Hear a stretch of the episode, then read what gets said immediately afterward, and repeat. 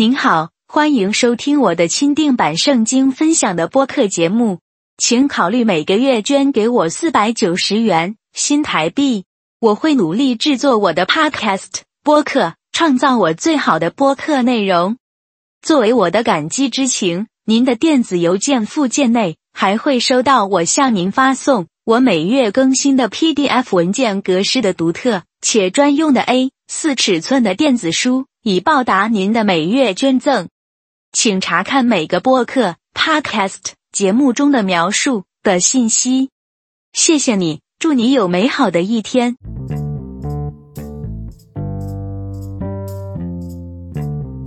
如果没有与上帝建立个人关系，生活就不会总是走在正确的方向前进。上帝决定创造人类的原因，是为了分享他对我们的爱。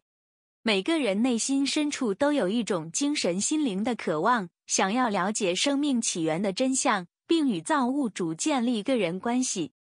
无神论者可能会拒绝这个真理，并说他根本不在乎。但他不能对自己撒谎的一件事，就是渴望拥有真爱的关系，但是却不能如愿取得。科学家们也相信像超级宇宙这样的东西。当医生或科学家。教授的亲人去世时，他们总是会说：“我们永远记得你。”因为真正的爱在我们的一生当中总觉得好像找不到，反而是不完美的爱却又是很短暂。在科学的大爆炸理论中，一切都来自能量，而能量的发生是无缘无故的吗？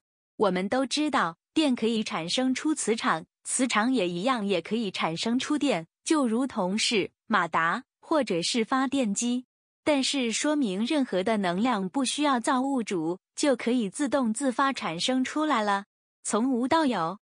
在这个论点中，我们没有理由去谈任何的意义，除非你先想出一个不用物理能量就可以产生任何化学元素的办法，而物理能量也需要数学运算才能够真正运作。但是是谁去做数学计算的？我敢打赌。即使你认识了身边成千上万的朋友，你也会感到非常孤立。许多博士科学家们表示，他们已经浪费了他们所有的努力，试图在一两个研究课题中寻找终极真理，但最终他们发现，他们的研究中还有很多领域仍然隐藏在地平线后面。科学家所做的是假装他们是上帝，从而可以随心所欲的以任何方式改变真相。没有造物主的生活根本不会有任何意义的。基督教信仰是让我们在上帝的真理与生命和道路去服从神的旨意，并以此为生命的中心。谢谢。为什么有时我们会在基督徒的生活中感到难以忍受的痛苦？上帝已经抛弃了我们吗？一，不要凭感觉生活，而是要凭信心去活。魔鬼也正在寻找可吞吃的人。二向神祷告呼求，让上帝为信徒主持公平正义。三，请记住，我们仍然生活在这个混乱、暴力、罪恶和败坏的世界中，所以要专注于上帝和天堂，而不是专注于这个世界。四，继续阅读圣经，从中吸取教训。以下是我的基督教祈祷心得：首先，你必须是真神上帝所接纳而且已经重生的孩子。作为一位重生的基督徒，他也必须侍奉上帝的。这样的话，祷告才有可能得到回应的机会，可以从至高的上帝那里祈求符合上帝的旨意的任何东西。您必须从头到尾全心全意的相信并遵守圣经，成为神真正重生的孩子只是第一步。你还需要跟随耶稣，成为他的门徒，以服侍神的旨意成就进行工作。只有通过这样做，您才能克服这个世界。没有邪恶的力量可以伤害你。在教堂受洗并定期参加宗教仪式，并不一定代表您是上帝真正重生的孩子。祷告前，先清楚你的思想和意志，不要因为你是在和神圣的造物主上帝说话而提出任何伪善的重复祷告要求。这比你对父母说话的要求要高。一边祷告一边信靠神，永远不要怀疑，并采取行动，因为你已经得到了你所祈求的。你如果违背神的旨意，祝福就不会发生在你身上。观望上帝以何种方式干涉你的生活？听神要你听从的指示。是的，上帝一直在对我们说话。相信我，在我的生活中，我多次听到上帝的声音。你知道为什么大多数有深度的基督徒总是无法有效的祷告生活吗？他们只花时间祷告，却忽略了听神的话。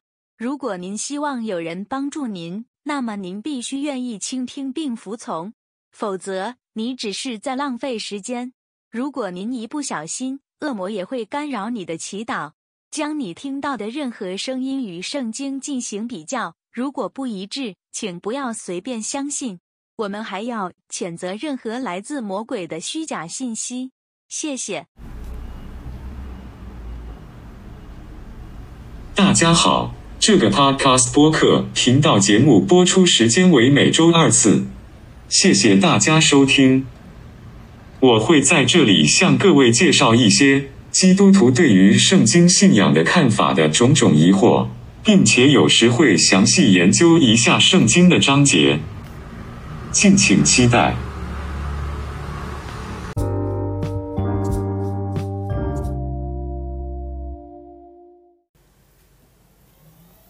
嗨，大家好，欢迎大家来收听我这个属灵征战的问题、问题与解答的讲座。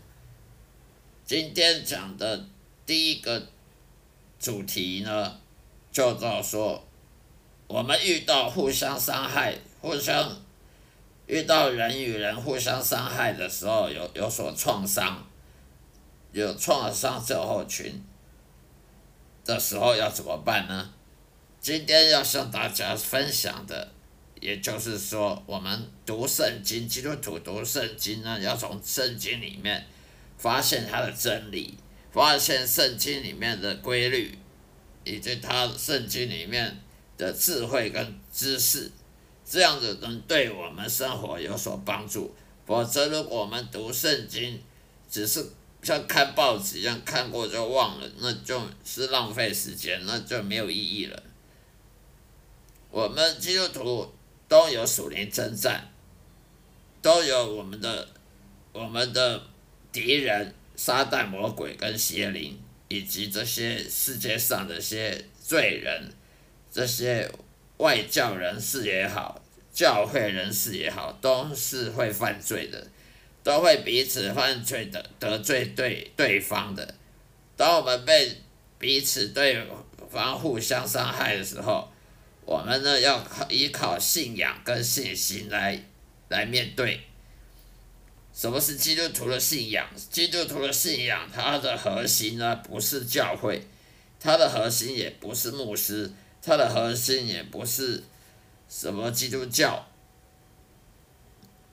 基督教或教教义那些，基督徒的信仰的核心就是说我们所相信的圣经，也就是圣经的真理。圣经里面所记载的全部都是上帝话语，都是真理，它没有一点错误，它没有丝毫的错误，所以我们。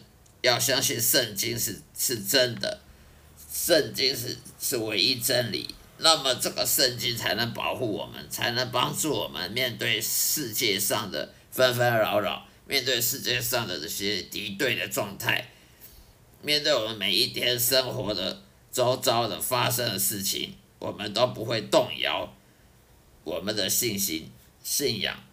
所以呢，我们的基督徒信仰核心是圣经的真理。那么信心呢？基督徒的信仰跟信心要怎么区分呢？信仰就是圣经，你没有信仰就不会有信心。信心就是你相信神，那你怎么会相信神呢？你必须先相信圣经。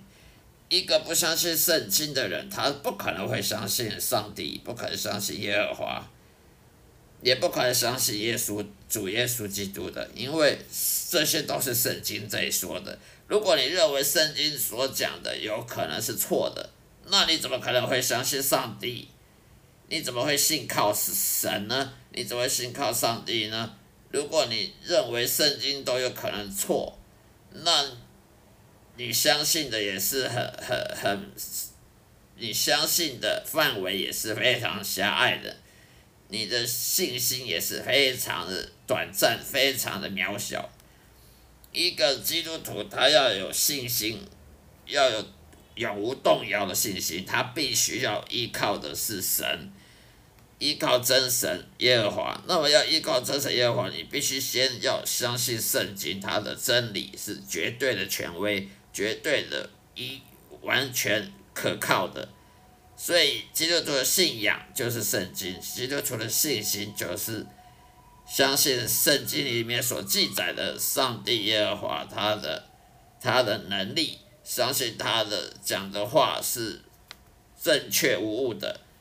那么你就有信心，那你要相信耶稣，跟随耶稣，那你就有信心。所以呢，基督徒必须先有信仰，才有信心。有了信心，你就可以信任神是掌权你的，是完全掌权的。神他完全掌权，你你每一天的生活，点点滴滴，都是神在掌权的，不是人在掌权。每一天你所发生在你身上的事情，没有一样不是神允许的，没有一样是上帝不不了解的，他完全了解。上帝完全了解头发，你头上的头发有几条几条，他完全了解这世界上有多少鸟类，他完全了解这世界上的生物有几种，他比生物学家还要还懂这世界上多少生物。有几个种类，那么每一个种类还剩几只？例如说，这世界上有多少蜥蜴？这蜥蜴有几种？每一种蜥蜴有几只？他都可以算出来，给你，给你知道。生物学家没办法去详细到了解到这种地步。上帝他甚至可以知道太阳系的星球每一个星球之间距离几公尺。几公分、几公里、几公尺、几公分到密仔细到这种地步，天文学家、太空物理学家都没办法。因为上帝他是创造万物的，上帝创造宇宙，上帝创造时间空间的，所以没有任何科学家，没有任何物理化学理论可以，没有任何数学理论可以。理解这个宇宙的详细细节，比上帝还要细，还要详细理解的，没有没有任何科学可以做到这一点。上帝他了解，他知道你的心理，他知道人的想法，他知道人的心理学，他比心理学家还懂心理学，因为他创造世界，他创造人类，他怎么会不了解呢？所以我们要信任神是掌权你每一天所发生的事情，所以世界上发生什么事情，好发生好事也是对你好的，发生不好的事情也是为了要谦卑，让你谦卑的，让让你谦卑，不要骄傲。所以我们有时候碰到不好的事情，就必须要认认识到，有可能上帝觉得我们有点骄傲，所以借一些。一些情况呢，来谦卑我们，让我们更谦卑，让我们更低下谦卑。因为神是最讨厌骄傲的，所以呢，世界上发生什么事情，好事也好，坏事也好，都有他的允许发生。这个事情发生，他的理由，不不管这个理由是什么，我们人不知道，所以我们要信任神掌权。不能有动摇，发生什么事情就动摇信心，动摇我们对圣经的真理的信仰，那么我们就是没有信心的。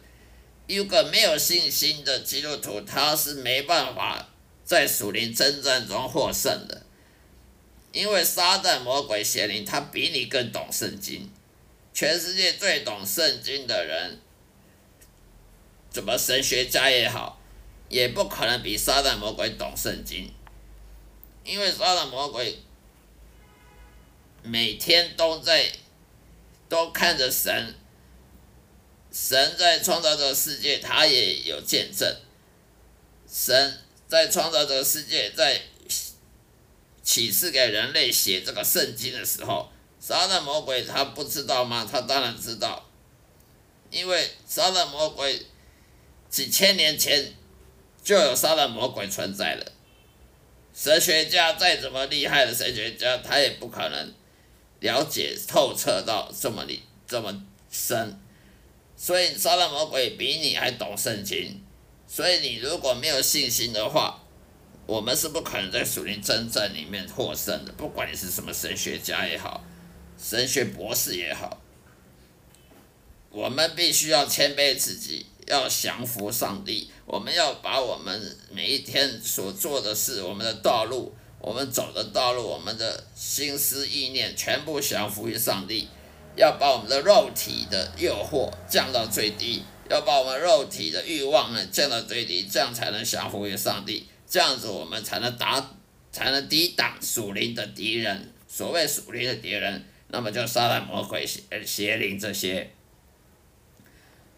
还有这些人世间的敌人，例如说我们的同事啊、呃朋友啊、邻居啊，对我们不好的，对我们有恶意的敌意的人，都是我们的敌人，属灵的敌人，跟。跟属世界敌人都算敌人，所以我们要想回上帝，我们就要拒绝肉体欲望，拒绝肉体的的诱惑。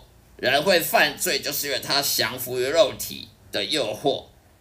那么，一个降服于肉体诱惑的人呢，他就会去侍奉撒旦魔鬼。人为什么会会犯罪？因为他他降服于他的肉体的欲望。那么，肉体欲望他侍奉谁呢？我告诉各位好了，肉体的欲望，肉体侍奉魔鬼，因为魔鬼他勾引你犯罪，他要怎么勾引你犯罪？让你去去降服于你的肉体。人的肉体呢是很脆弱的，很很很软弱的。人的肉体有有各种诱惑，有眼睛的诱惑，耳朵的诱惑，美食的诱惑，嘴巴诱惑，还有我们的骄傲。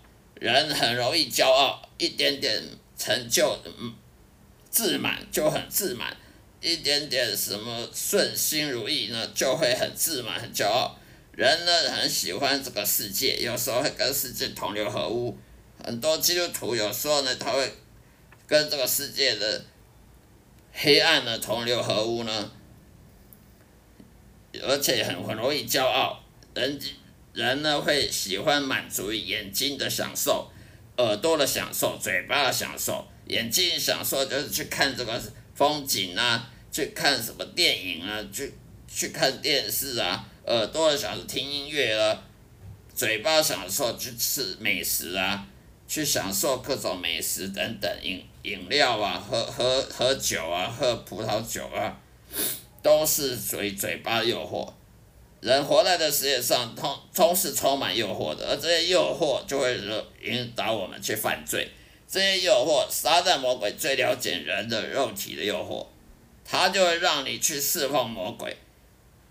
当你降服于肉体诱惑，你就是释放魔鬼，而释放魔鬼就会伤害别人，你就会自私心，有自私心啊，嫉妒心啊，苦毒啦，骄傲啦，去去伤害别人。用用语言来伤害别人，用行动来伤害别人。例如，这世界上打打杀杀的，这世界上很多争权、争权夺利啊，你争我斗的，勾心斗角等等的，都是自私自自利的这种伤害别人的做法。所以，一个罪人，他为什么叫罪人？因为他释放魔鬼。他为什么释放魔鬼？因为他犯罪。他为什么会犯罪？因为他降服于肉体，而不是降服于上帝。所以你要降服于肉体，你就会当魔鬼的仆人。你当魔鬼仆人，你就不可能战胜这个世界，你就不可能属属灵征战中获胜。那么你就一辈子当魔鬼的仆人。那么一个人当一辈子魔鬼仆人，他死后会去哪里呢？我告诉各各位好了，他去地狱。为什么？因为他既然当魔鬼仆人，他死后当然去他主人以后也要去的地方，他的主人就是魔鬼，魔鬼以后要去哪？地狱。所以你让他仆人，死后也当也到地狱去。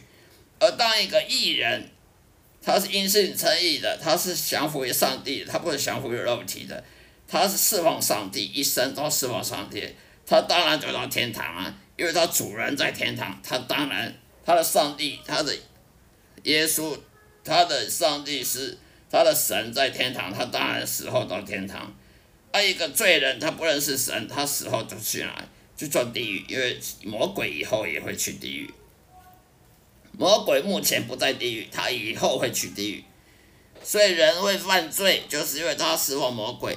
他侍奉魔鬼，他就是越降服于肉体，降服于肉体呢，他就会魔鬼就利用他的肉体呢。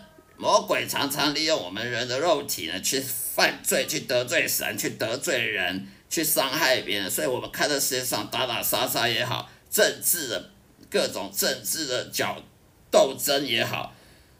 政治的的的这个斗争也好，都都是属于肉体的人类的世界的这种骄傲的，还有自私自利的心心态，这种互相伤害，这种罪人的行为，我们要战胜的世界，要在属灵真正中得胜，必须要第一步骤，必须降服肉体，降服于上帝，而非降服于肉体。如果你要降服上帝，你必须拒绝肉体的诱惑，拒绝肉体的对你的引诱，拒绝肉体去称得胜。你要让圣灵在你身上得胜，而不是肉体得胜，那么你就能够在属灵征战中得胜，否则你是不可能会得胜的。所以我们要信任神的掌权，要谦卑自己，要降服于上帝。而不是降服于肉体的欲望跟肉诱惑，那么我们就会得胜，在属灵的征战中，在属灵敌人也好，属世界敌人也好，也没办法拿我们怎么样，我们就会就会能争，我们就会争取胜利，否则我们不会争取胜利。难怪很多基督徒在这社会上、工作上常常说到，呃，同事也好，主管的创伤。主管的言语的霸凌，或者是人际关系的的斗争，人际关系上面的冲突，为什么？因为他们这个世界都是属肉体的，不是属灵的。那你在这肉属肉体的世界里面，为了要争一口饭吃，当然就会有冲突，有冲突就会有属灵征战，撒旦魔鬼他会利用。你的邻居啊，利用你的家人啊，利用你的朋友啊，利用你的同事啊，利用任何接近你的人啊，来伤害你啊，来磨灭你的信心啊，对，让你对上帝信心整个完全被摧毁掉啊！当你对上帝没信心的时候，你的信仰也就没了，你对圣经也没信心了，那么你整个因信诚意整个基础都被破坏掉了。所以我们必须要小心这一点。好了，今天就说到这里。今天是属灵真正问答讲座的介绍，也就是大概大纲。也就是说，我们遇到人世间互相伤害、有创伤症候群的时候，要怎么来面对、怎么处理的这个第一集的介绍。以后再跟大家详细解释各各各方面的问题。以及要怎么解决的方法，欢迎大家收听，谢谢收听，愿上帝祝福各位，再会。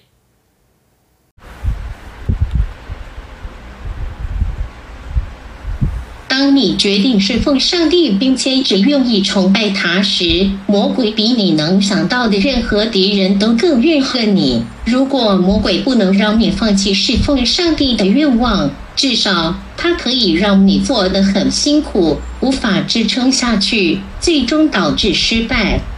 魔鬼造成了许多家庭纠纷、离婚、诉讼、被告当成囚犯、无家可归和贫困。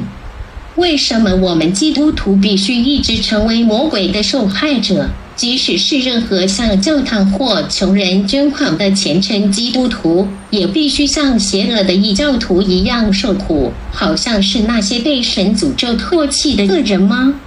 我注意到一些牧师也非常的闷和天真的说：“我们基督徒不可能像是不信耶稣的人一样受苦，因为我们有耶稣基督的宝血遮盖我们的罪犯。无论如何，上帝都在掌控之中。”不，你不是那样的生活，你这个愚蠢的疯子！难道说明了上帝为了爱我们，就要给予贪婪的牧师一架私人飞机？或是一艘豪华游艇，我们这辈子都犯了罪，魔鬼对我们有绝对的起诉权，而且我们每个人的灵魂里都生来就有恶魔邪灵，会成为撒旦派遣的间谍，打开杀手的开关。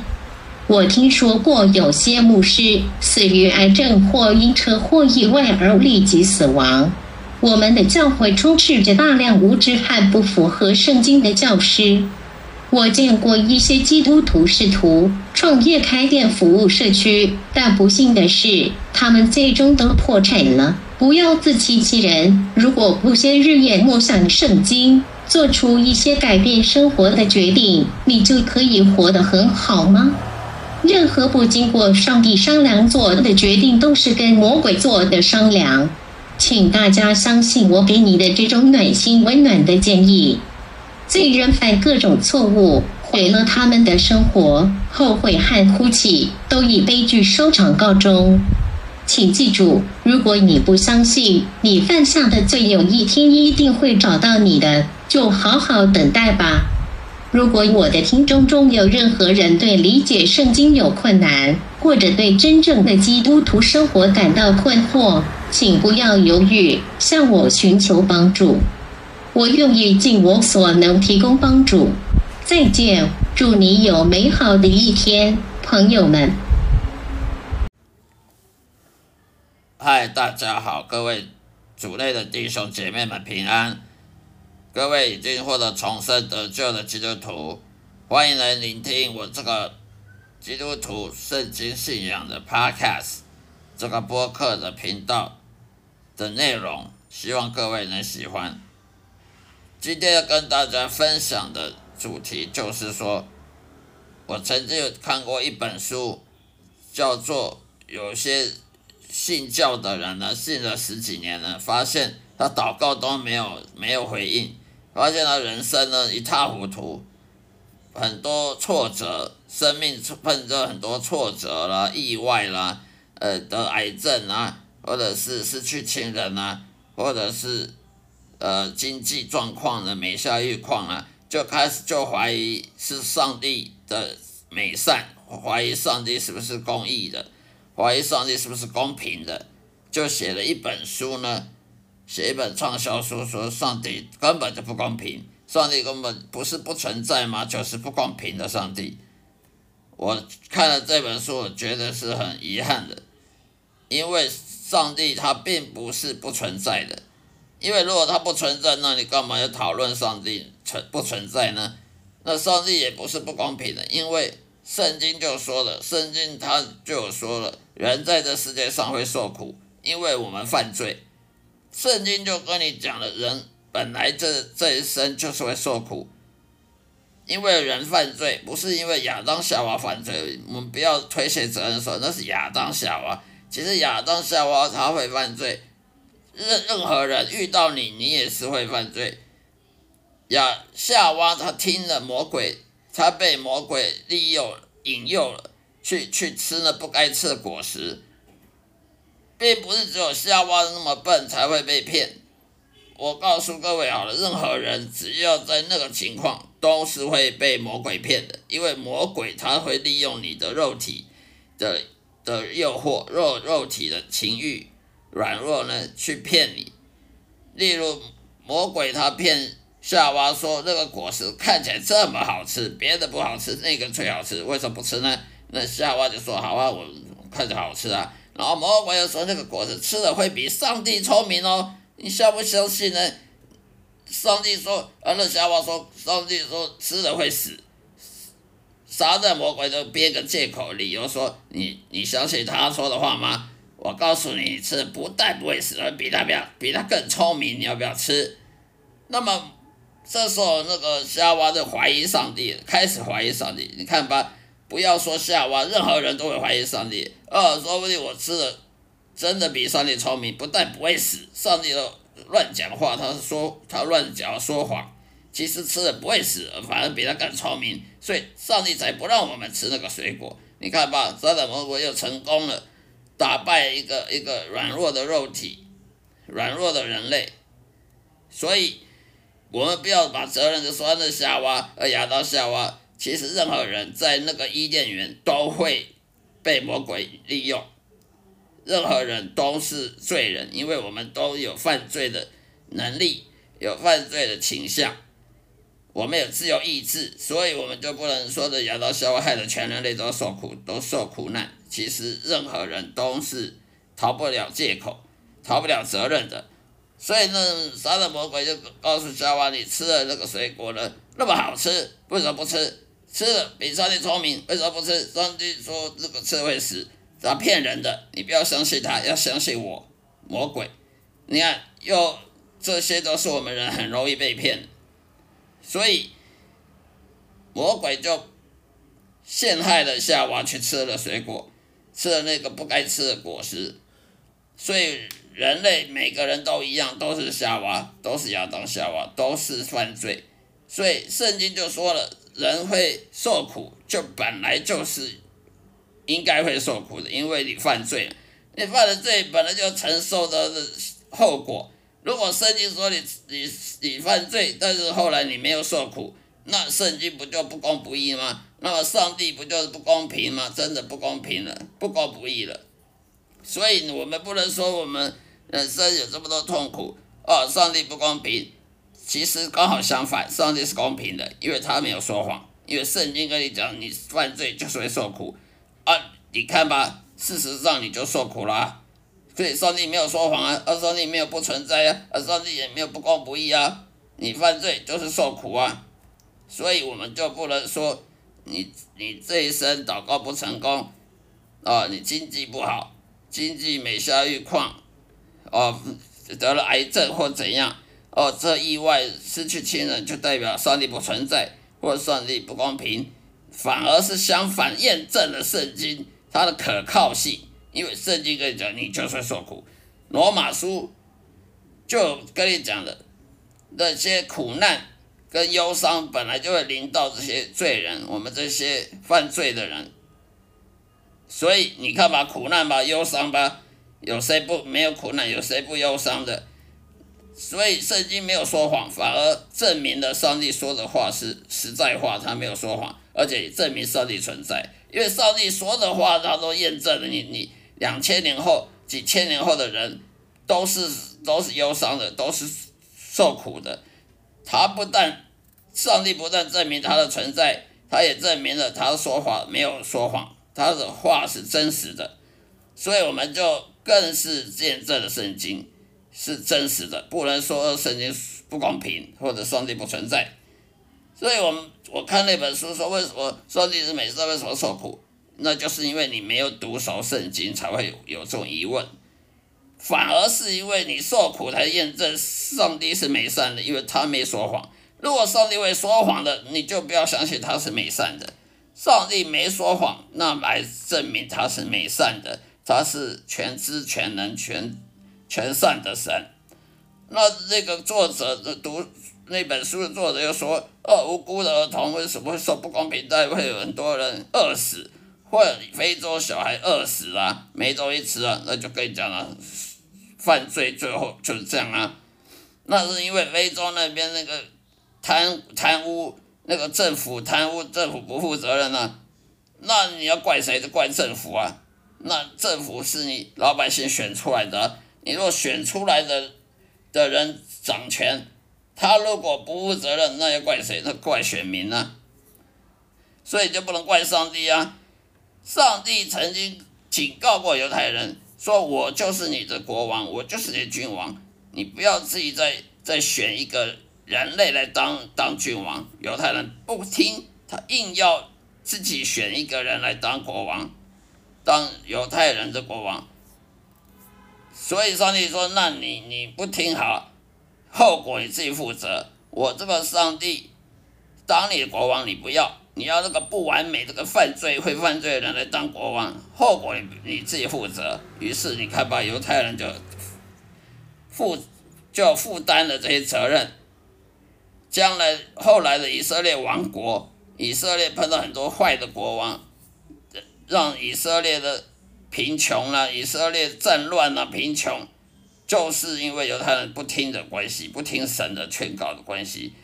全世界一样，不是说以色列，全世界不管是民主国家或者是君主君王国家，这都不是以国上帝来当你的国王，而是以人类。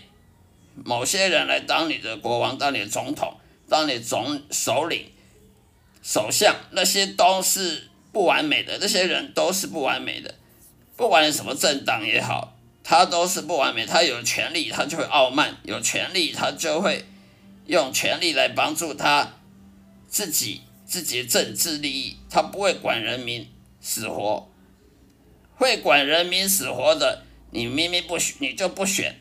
那个人就是上帝，你偏偏要选一个会犯罪人类，那后果你要承担呢？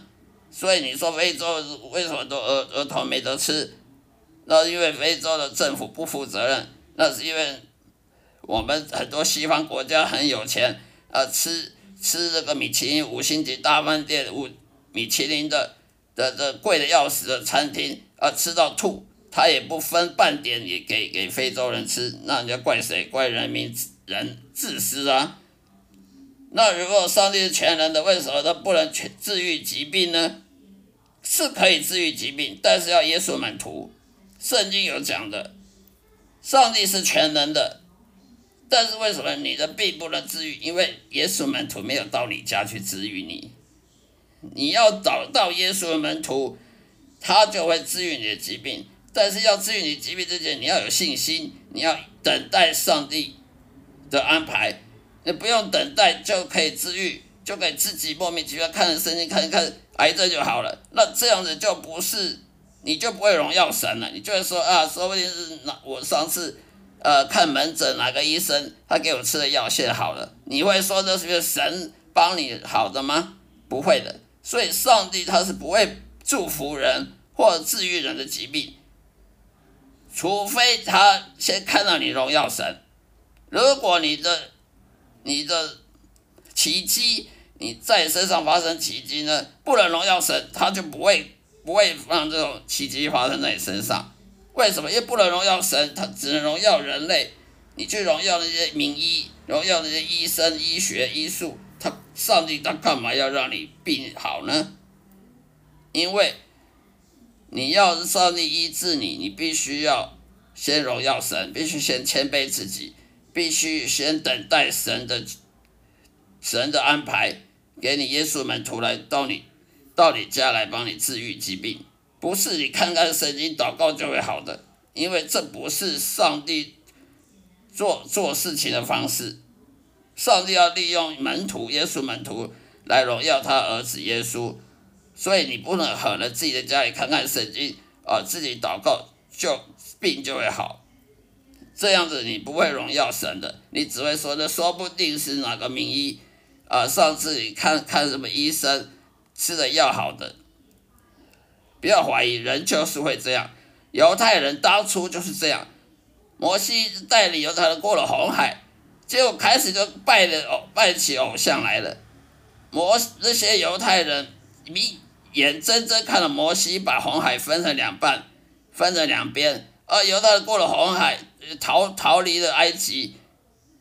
结果过了红海没多久，就开始拜偶像，开始拜金牛、金金子做打造的神像。所以你不要怀疑，人是会忘恩负义的。你今天得到上帝给你工作加薪，哦，给你什么以癌症治好了，改天你。找做一个见证，是哪个名医把你治好的，也不一定。我告诉你，人就是这样。所以上帝他要看你谦卑，他要看你荣耀神，他才会让奇迹发生在身上，否则他不会不会让这种事情。因为神的运作就是这样子。所以有困难、有悲剧、有危机发生的时候，你就会怀疑上帝存在。他是不是是不公平的，这是人的本性，人的本性就是会怀疑，就是会抱怨，这是人肉体的本性。但是圣这不能反，不能证明圣经是假的，也不能证明上帝不公平的，因为这反而证明了圣经是是说的是对的。反正这些犯罪的人，他本来就是会受苦。罗马书第二章讲的苦难跟忧伤，本来就会临到这些这些犯罪的人。我们都是犯罪的人。所以这刚好证明了圣经是对的，他没有说谎。那么祷告得不到回应，我说过了，祷告要得到回应，必须先谦卑自己，必须是顺服上帝，必须要合乎上帝旨意。如果你祷告是合乎上帝旨意，那哪有可能得不到回应呢？除非你祷告跟上帝旨意旨意是相违背的，那么就有就得不到回应了。不是说你祷告多用力。多多勤劳，你你的回祷告就得到回应了。上帝的运作方式是这样子，你的祷告必须跟他的旨意相合，那么就一定会成。但是要等待，不是说你隔一天就就会得到的，没有这么容易。如果每个人祷告第二天你要的就来了，那那这样还有什么？这个信心就没有意义了，这信心就很便宜了，好像祷告去去那个。去超商那个好像是自动贩卖机投了钱币，马上就有东西来了。那这样子就没有意义，信仰就没有信心，就没有这个被考验的可机会了。所以我们就不能说祷告得不到回应就要怪神怎么样，而是身体不健康啊。有些基督徒身体不健康，不健康是因为你的饮食的关系，是因为你的生活习惯不好。我们自己要反省，也不能说这样子就上帝不公平，因为饮食人的健康呢是跟他的生活习惯跟饮食有息息相关的。例如还有配偶的死亡或离婚，那那也可能你你寻找配偶，你没有依照神的智慧，你就自己乱找的人乱找的的的的人来当你配偶。那么当然就有可能离婚了，除非上帝给你的，除非上帝赐给你的这个婚姻，它才会永久。如果是人呢，靠人短这短视、尽力的眼光呢，狭隘眼光去寻找配偶，呃，去寻找另外一半，那么这样结婚呢，这个婚姻通常都不会持久的，因为你你靠你自己短视、尽力、狭隘眼光，你挑的人。就能够当你老婆、当你的妻子、当你的丈夫，通常这个都会很多的后遗症，离婚率是非常高的。除非是上帝给你，除非你愿意聆听上帝说，哎，你去娶这个人、嫁给这个人，那么这个婚姻就会持久。如果是你自己选择的另外一半，你自己选择的配偶，这种通常都会离婚收场。因为人做错误决定就是要付出代价，人做错误的决定不用付出代价，那才是证明上帝是不公平的。另外，没工作了、没收入的时候，那也是证明了人的劳苦重担。人为什么劳苦重担？因为夏亚当夏娃的诅咒，亚当夏娃犯罪得罪神，他的诅咒就是劳苦重担，就是农夫，例如像农夫耕田耕了半天。收成的都都被虫吃光光了，啊，那个什么干旱呐，啊，农药要撒很多农药才能杀死这些害虫啊，肥料要撒很多，那个农作物才会肥啊，农作物才会丰收啊，这些都是劳苦重担。这个圣经都讲的，圣经讲的证明了，圣经没有说谎。还有人啊，会孤单寂寞啊。那人本来就会孤单寂寞，因为你不认识神，你不去不去聆听神的旨意去做事情，当然人就孤单寂寞。